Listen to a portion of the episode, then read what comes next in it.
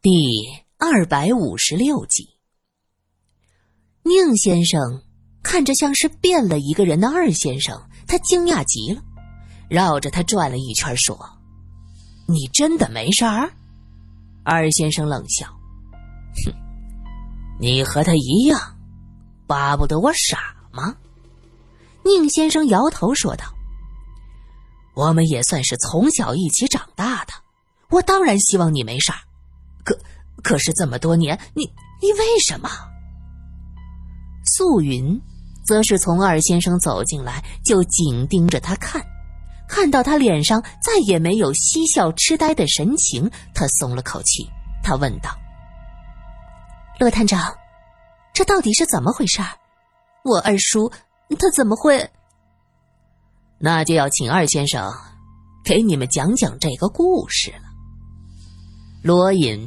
指着二先生说道：“怪不得月梅说，大先生对自己亲兄弟如何，原来他都知道。只是他以为二先生是彻底被毒傻了，结果一时大意被他算计。”苏三想起月梅对宁先生说过的话，二先生哼了一声：“哼，我这个傻子。”是我那个好哥哥的得意之作呀，他憋在心里这么多年，总得找人倾诉。可恨那个月梅，他明知道我被人下毒，却无动于衷。可恨，可恨！铁老太太流着泪说：“都是我拖累了你呀。”苏三看看铁老太太，又看看二先生。不知道他们这话是什么意思。铁老太太擦了一下泪水，说：“月梅说，大先生小时候得腮腺炎的事儿，你们都还记得吧？”众人点了点头。素云的眼睛一眨不眨的盯着二先生，眼中有泪光在闪动。我也没有想到，那场病。竟害了他一生，怪不得他这么恨我们母子。母子，他们母子。苏三听明白了，你，二先生，是你的儿子。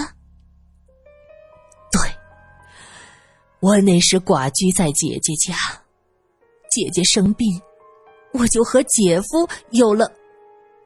后来我生了个儿子，而那个时候刚好姐姐病重，我那外甥也生了病，全家上下都在关注新生的孩子，没有人注意我那外甥。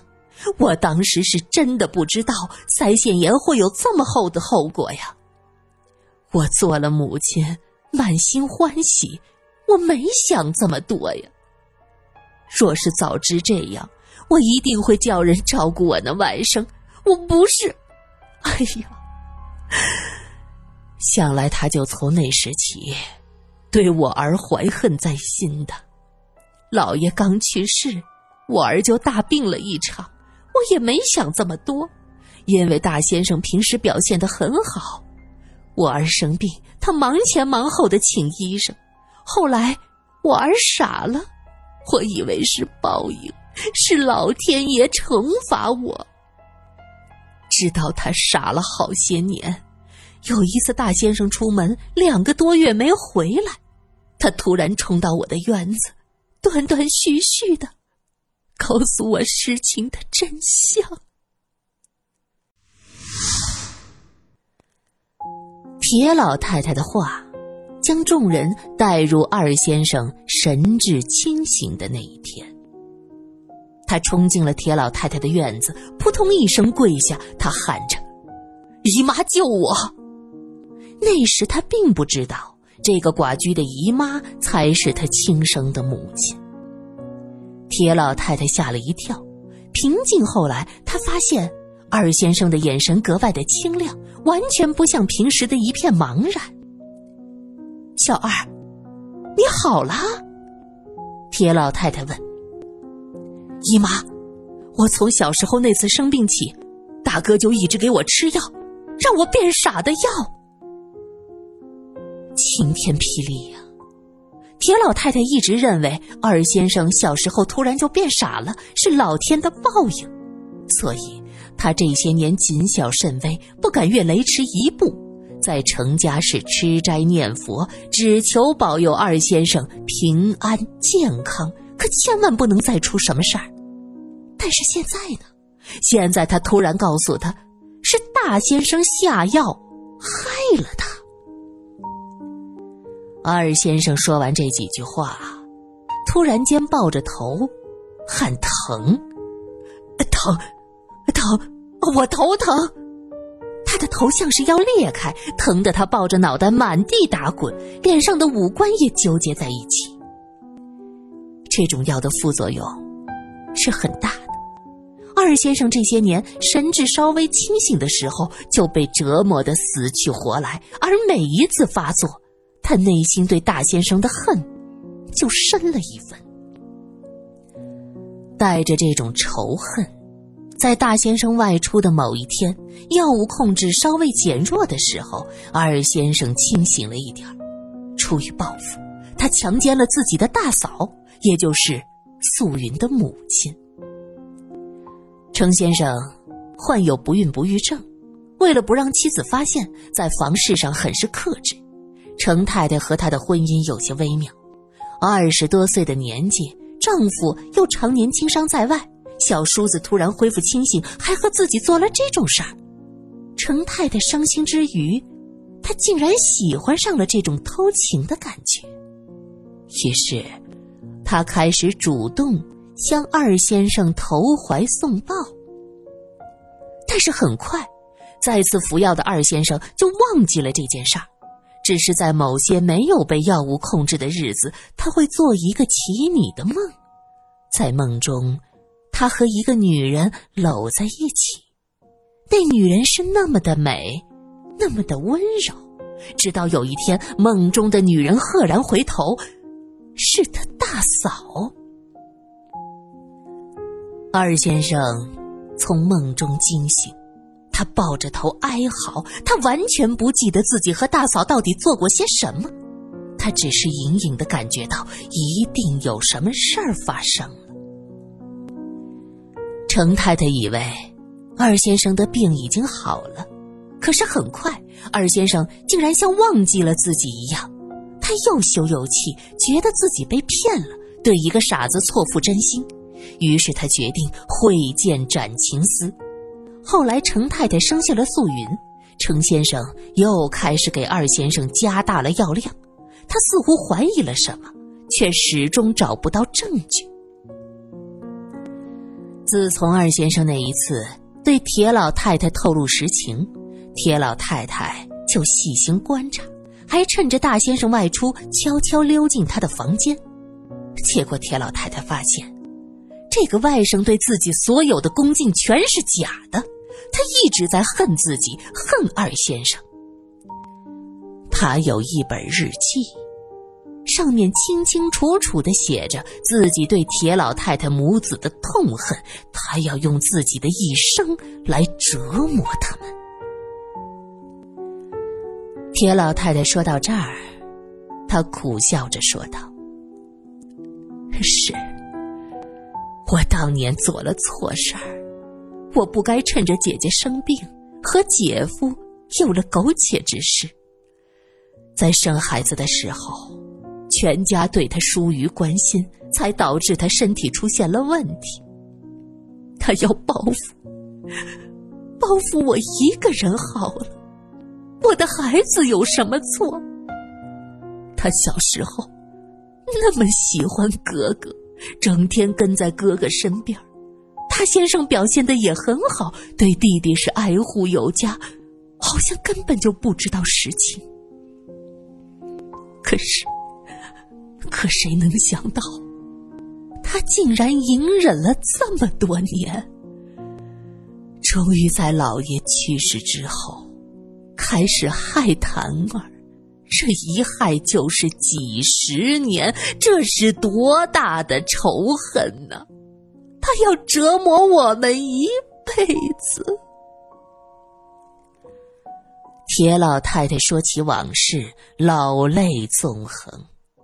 素云也是眼泪汪汪，她扶着老太太的胳膊说：“既然你们都被大先生害了，为什么还要去害别人？大先生死了，你们的噩梦结束了，可以好好生活了呀。”铁老太太冷笑：“哼 他有钱有势。”我们母子逃不掉的。本以为他死了，一切都会好起来，可谁想到他如此的恶毒，竟然留下遗嘱，将所有财产都给了前妻和素云。我们母子被他害了一辈子，什么也得不到。我还有一点所谓的馈赠，那谭儿呢？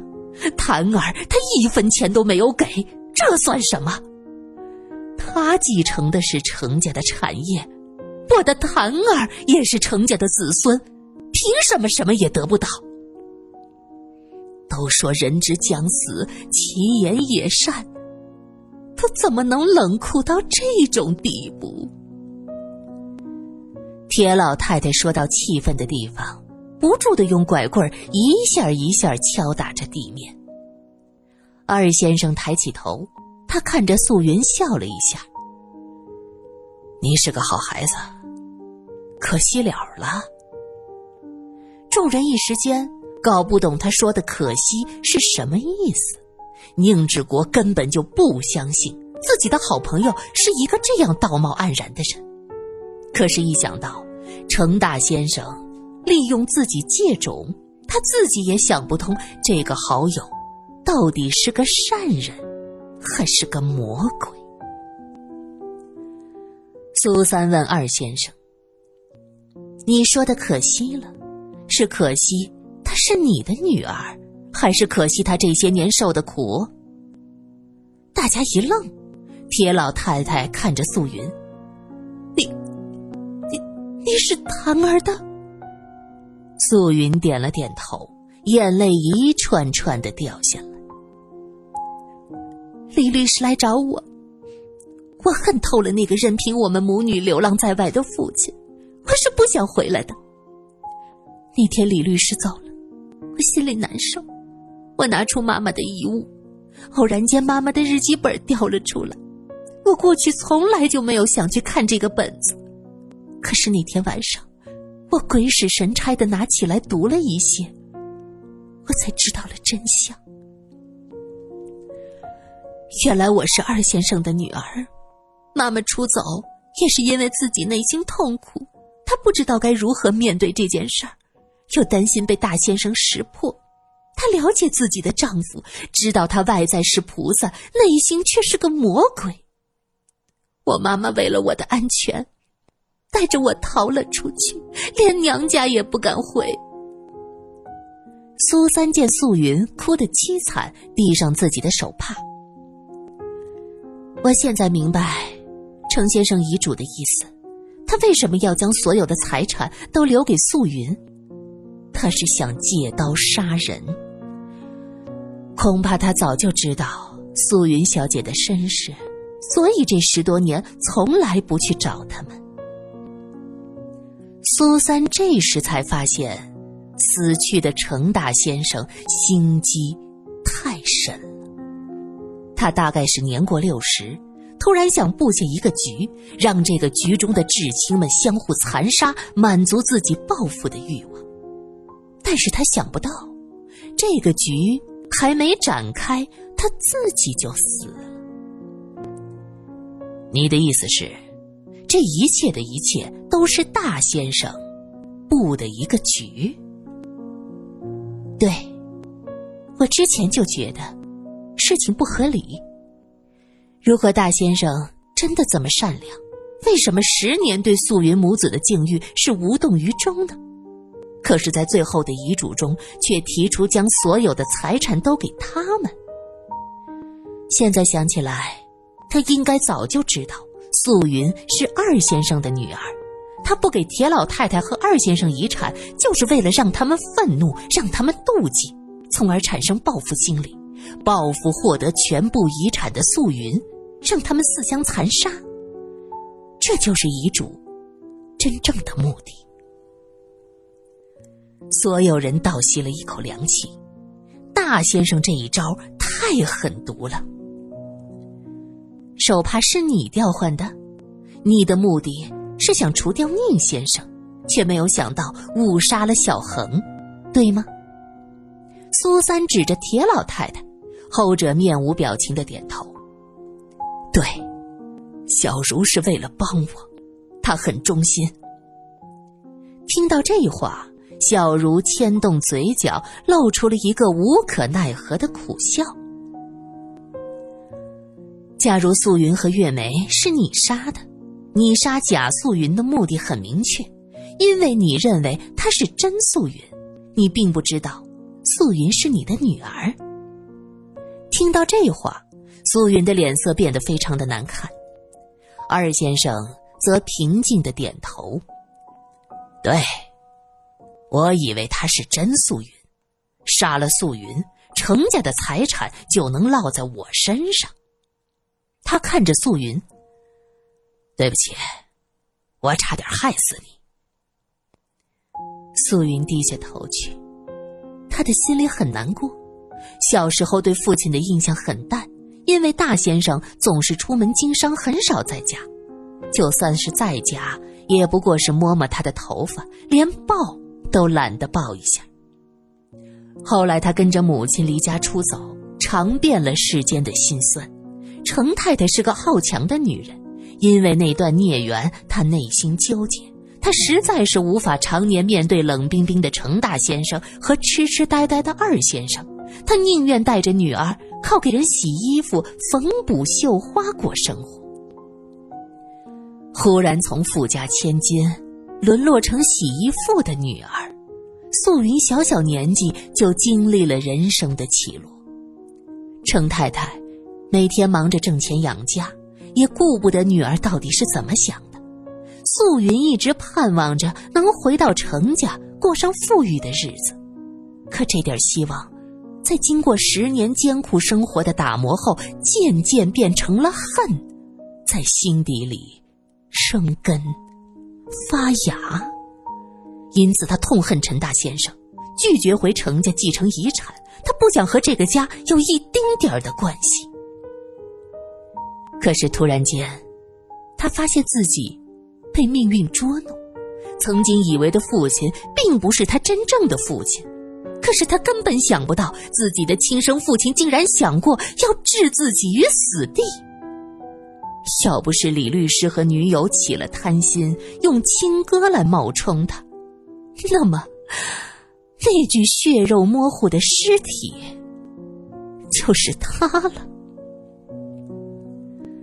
素云的心里难过极了，闷闷的，想喊，却喊不出声音。苏三轻轻的握着他的手，用力的握了一下。素云感受到苏三释放的善意，他抬头向他微笑。可他毕竟年纪小，强颜欢笑不过是牵动嘴角，让人觉得心酸。苏三忍不住搂着他的肩膀，努力将自己的力量传递给他。二先生看到素云，脸色大变，他知道。这段才刚刚建立起来的父女情，要被斩断了。他叹了口气说：“我是真的不知道，你是我的女儿，否则，否则我一定不会。你到底是怎么杀害青哥的？”罗隐问道。李律师听山庄的佣人说，抓到了真凶，此时也站在门前。听到罗隐追问贾素云的死因，他紧紧捏着拳头，盯着二先生额头的太阳穴在轻轻跳动。我真以为她是我那好哥哥的女儿，他们的心机太像了。那个女人为了早点回上海，弄了只死猫挂在自己的门上，他以为我是个傻子，就能将全部的事情推在我身上。于是，我将计就计，按照他说的做了。然后那天晚上，我带上好朋友的爪子，翻墙进去把他给杀了，再把他抓的血肉模糊。好朋友的爪子是什么？苏三觉得有些好奇。哼哼，我是个傻子，没人注意我，我可以随便漫山跑。对我最好的就是各种动物，包括山猫。都说山猫狡猾残忍，可我有个山猫朋友对我好极了，他会将抓到的食物分给我。后来他死了。我舍不得他，就拿走了他的爪子。没事的时候拿出来摸一摸，就像我的好朋友还在我身边，和我握手呢。二先生说到这儿，眼中闪现出无限的怀念。他看向罗隐说道：“如果把我送到警局，让我的山猫朋友和我一起吧。在这个山庄里，就只有他。”对我是最好的，我想死的时候和他在一起。素云听到这儿，浑身发抖，她带着哭腔问：“你为什么不问问我妈妈？为什么不问问我这些年是怎么过来的？”二先生摇了摇头：“我是个傻子，傻子想不到这么多。你有成家的大笔财产。”以后会过得很好，我不需要问。你这个疯子！李律师想到自己的女友一尸两命，他气愤的冲过去，一把揪住二先生的领子，挥拳就打。宁志国一把抓住他的胳膊：“你还要不要脸？要不是你自己贪心，青歌小姐又怎么会死？你作为一个律师，最懂得法律，可你看看你自己都做了些什么？”是你自己把青歌小姐推向死亡的，二先生是个受害者。二先生嘿嘿一笑，打吧打吧，我被折磨了这么多年，我不甘心程家的财产落在别人手里。你们母子处心积虑，却没有想到，全都中了程大先生的圈套。要是素云小姐也像你们一样贪心，恐怕早就被你们杀了。救了素云小姐性命的，是他自己的坚强和善良。苏三搂着素云，素云的心中是百味杂陈。她靠着苏三，不停的流着眼泪。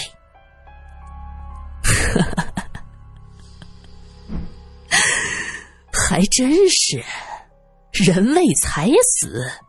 鸟为食亡，哈哈哈哈哈哈！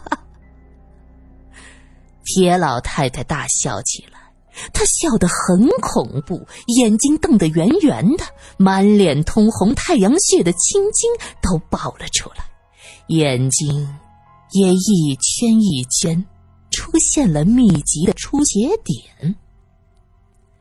她笑着笑着。突然，扑通一声倒在了地上。素云喊着：“奶奶！”站在他附近的宁志国眼疾手快，一把扶住了铁老太太。铁老太太倒在宁志国的怀中，他听到素云喊了一声“奶奶”，他嘴角上翘，嘟囔了一声：“真好听啊！”声音戛然而止。咕噜一声，咽了下去，眼睛直直的盯着上方，一动也不动。他死了。罗隐走上前，探了探老太太的鼻息，又摸了一下脖颈处的动脉。他回头说道：“二先生站在原地，一动不动，嘴里是喃喃自语：‘死了，死了。’”死了。宁志国将老太太的尸体转移到椅子上，素云扑过去，蹲在他面前，仔仔细细端详着自己的亲祖母。